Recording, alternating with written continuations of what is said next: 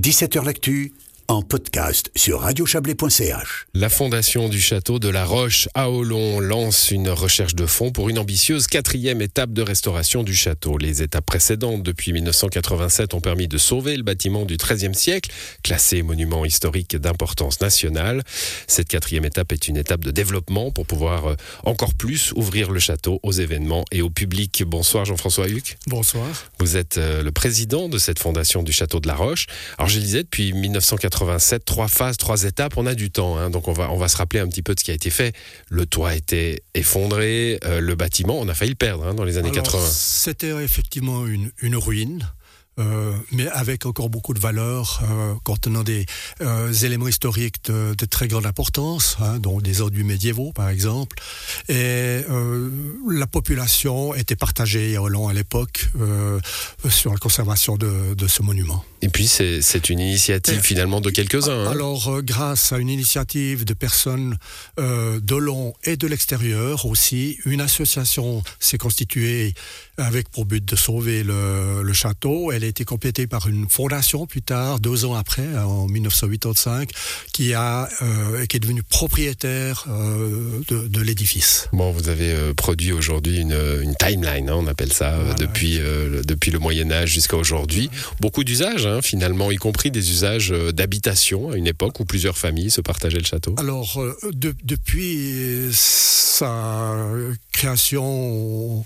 Oui, je pensais à, de l'habitation plus populaire. Il a toujours été habité ouais. et euh, dans les dernières euh, années, les derniers siècles, hein, euh, il était partagé entre plusieurs propriétaires qui, ou, avec des, des, familles qui logeaient dans ce, dans ce bâtiment jusqu'en 1986. Bon, 87, première phase de restauration, euh, de sauvetage, hein, même la première phase, c'était c'était oui. du sauvetage carrément. Depuis, bah, beaucoup de choses ont été faites, le toit a été refait complètement, à l'intérieur, j'imagine que des charpentes ont été, euh, ont été refaites euh, également. Euh, Aujourd'hui, qu'est-ce qui, qu'est-ce qui vous pousse à, entrer dans cette quatrième phase? Donc, les, les, premières phases de sauvetage de restauration ont permis de, de consolider l'édifice, hein, éviter qu'il s'écroule, et tout en préservant les parties les plus de plus grande valeur du point de vue historique. Et ça a permis d'ouvrir sommairement quelques salles euh, pour l'accueil, pour des manifestations culturelles, pour, euh, pour des, recevoir du, public lors de, conférences, pour euh, aussi l'ouvrir euh, à, des familles qui veulent organiser des, petites manifestations privées.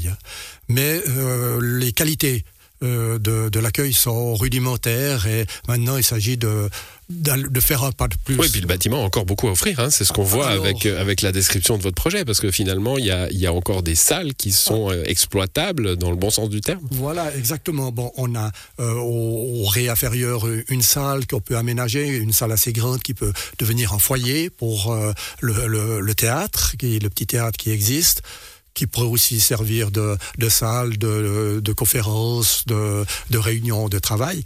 Et surtout, euh, tout en haut, sous la toiture, il y a un immense espace euh, qui euh, peut être aménagé comme une salle multifonctionnelle. Hein, et Galerie, notamment le notamment une galerie euh, alors, ça ouais. peut être euh, galerie alors on a déjà des, des, des galeries, hein, de galerie. on ne sait euh, pas fixer de projet précis hein, on, on, veut rester ouvert au maximum pour offrir toutes les possibilités d'utilisation de, de ces espaces pour la population avec un ascenseur qui est prévu alors, aussi hein. ça c'est important aujourd'hui évidemment accès pour les personnes à, à, mobilité réduite voilà on se trouve dans un, un bâtiment historique donc les accès sont se font par des escaliers qui sont pas toujours en très bon état, avec des marches irrégulières.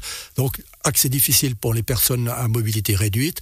C'est pour ça qu'on veut euh, installer en deuxième phase un ascenseur qui va relier les quatre niveaux du mmh. bâtiment. Et ça, évidemment, dans un bâtiment historique, hein, c'est pas une mince affaire d'installer un ascenseur. Bon, bah, pour tout ça, il faut 2,6 millions de francs. Hein, vous l'avez euh, développé aujourd'hui. Alors, il y a déjà euh, la commune qui vous aide pour 400 000. Vous allez demander aux, aux donateurs habituels, j'imagine, la loterie romande, certaines institutions, fondations. Exactement. On, on, espère recevoir un montant important de la loterie romande, mais on ne sait pas encore exactement combien. C'est la loterie, ça.